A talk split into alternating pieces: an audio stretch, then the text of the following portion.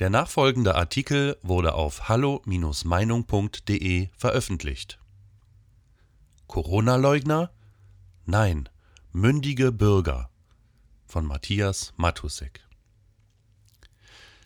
Liebe FAZ, es ist schon atemberaubend, wie leicht euren Kommentatoren wie Jasper von Altenbockum und anderen Leitartiklern eurer Regierungspostille das Wort Corona-Leugner in die Feder, ach ja, mittlerweile auch da, in die Tasten fließt, wenn sie über die Querdenker und andere Protestdemonstrationen gegen das harsche Verordnungs- und Strafregime der Regierung in der Pandemie berichten. Offenbar verwechseln sie die Strafwürdigkeit dieser Demonstranten mit der von Holocaustleugnern. Aber, meine Herren, der Holocaust ist eine historisch erwiesene Tatsache, so wie auch das Virus eine ist. Und das ist das Einzige, was sie verbindet.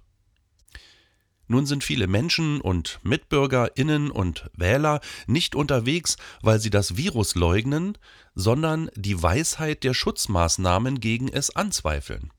Und das sollte doch auch Frakturschädeln wie denen in der FAZ mittlerweile gedämmert sein.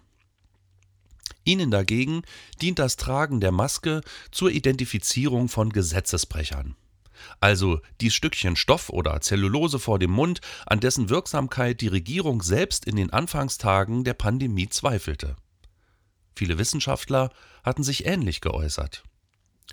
Nun aber werden die Zweifler durch eine brandaktuelle Studie aus Dänemark in ihren Zweifeln bestätigt.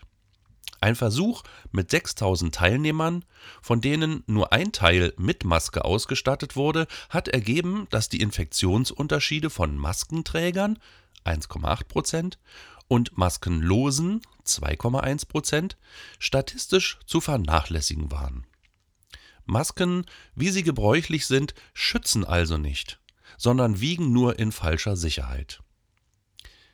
Der Leiter der Studie, Kjell Thoren, Chefarzt und Forscher für Gemeinschaftsmedizin an der Universität Göteborg, kann daher eine generelle Empfehlung an die Bevölkerung, Mundschutz zu tragen, nicht unterstützen. Das widerspräche wohl seinem hippokratischen Eid, der durchaus die Angemessenheit ärztlicher Maßnahmen verlangt. Hm, liebe FAZ, und in gleichem Atemzug Fokus und Spiegel Online und alle Mainstream-Medien, öffentlich-rechtliche und andere. Was machen wir da? Wie sieht es aus? Wäre es nicht Zeit für eine große Entschuldigung an alle Maskenlosen, die zu Unrecht als Corona-Leugner diffamiert wurden? Müsste man sich jetzt nicht als Kampfkanone der Demokratie entschlossen dagegen wenden, dass den Maskenlosen zu Unrecht Bußgelder abgeknöpft werden, dass man sie zu Unrecht mit Wasserwerfern von der Straße gespült hat und über ihre vermeintliche Unvernunft mit dem Kopf geschüttelt hat, ihnen hinterhergehöhnt hat und ja, sie zu Unrecht der Denunziation ausgeliefert hat, also auf sie, so heißt es im neuen Corona-Staatsneusprech, Acht gegeben hat? Die Bezeichnung als Corona-Leugner, das müsste die einst bürgerlich-freiheitliche FAZ doch wissen, führt in unserer hysterisch abschüssigen deutschen Diskursdynamik schnell dazu, sie mit Reichsbürgern und Rechtsextremen und schließlich Nazis gleichzusetzen und Überfälle der sogenannten Antifa geradezu zu provozieren, die dann mit Eisenstangen und Pflastersteinen auf sie und die Polizeibeamten, die pflichtgemäß dazwischen geraten, Jagd machen wie die linken Gangster in Leipzig-Konnewitz. Die dort prügelten waren für den FAZ-Korrespondenten Stefan Locke in seinem Kommentar lediglich mutmaßliche linksextreme Randalierer. Während ein paar Absätze weiter gelegentliche rechtsextreme Gaststättenbesucher in Thüringen einfach Rechtsextreme waren, die von Linken überfallen wurden. Aber das nur nebenbei. Eins aber hättet ihr bisher doch durchaus von den im Hause immer noch mit Recherche statt mit Meinung beschäftigten Redakteuren ermitteln können. Denn diese Zahlen halten das Statistische Bundesamt, die Krankenversicherung und das Robert Koch Institut öffentlich einsehbar. Nicht die albernen und albern alarmistisch gestiegenen Zahlen der Neuinfektion sind interessant, die stützen sich auf vermehrte und zum Teil auch auf fehlerhafte Tests. Nein, interessant ist nur die Zahl der Intensivbehandelten und die der Mortalität. Da stellt sich heraus, dass von Übersterblichkeit 2020 nicht die Rede sein kann. In 2017 sind mit 751.061 etwa so viele Menschen gestorben wie in 2020, 756.744. In den letzten 25 Jahren gab es insgesamt zehn Grippewellen mit einer wesentlich höheren Sterberate. Zu den 100 Tagen mit der größten Sterblichkeit zwischen 2016 und 2020 gehörten lediglich vier Tage in 2020. Alle vier im April. 2., 6., 7. und 8. April.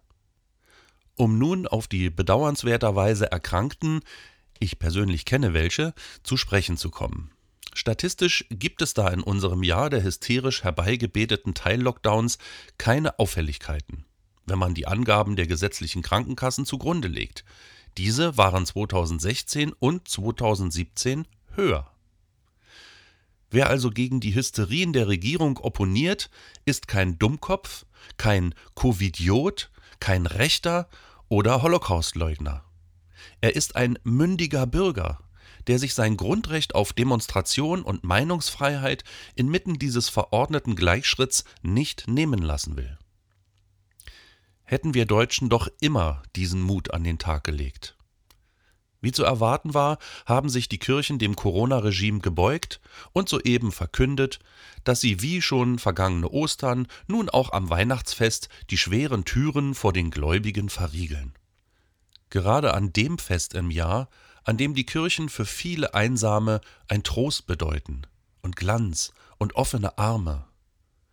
Aber unsere Kirchen haben ihren Auftrag ohnehin schon vor langer Zeit verraten.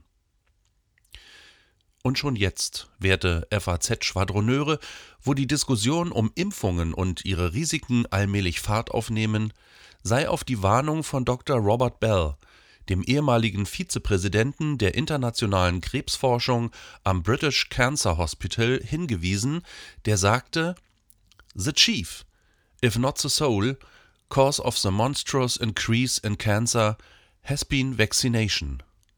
Also auf Klardeutsch, der Hauptgrund, wenn nicht die einzige Ursache für die monströse Zunahme von Krebs, sind Impfungen. Solltet ihr, FAZ-Kommentatoren, jetzt also auch noch den Fehler machen, solche, die gegen Impfungen Bedenken hegen, statt sich in jenem Kadavergehorsam anzustellen, der bei euch als demokratisch gilt, wenn ihr also solche als Impfleugner und dementsprechend als Feinde der Demokratie abzuputzen gedenkt, könnte es wie in den Vorjahren passieren, dass durchaus weitere 10 Prozent eurer Leser von der Fahne gehen. Aber möglicherweise kalkuliert ihr ja schon jetzt mit staatlichen Subventionen. Dann könnte das Blatt wie einst das staatsfromme Neue Deutschland zwar Auflage machen, gelesen würde es nicht mehr. Weitere Beiträge finden Sie auf hallo-meinung.de. Wir freuen uns auf Ihren Besuch.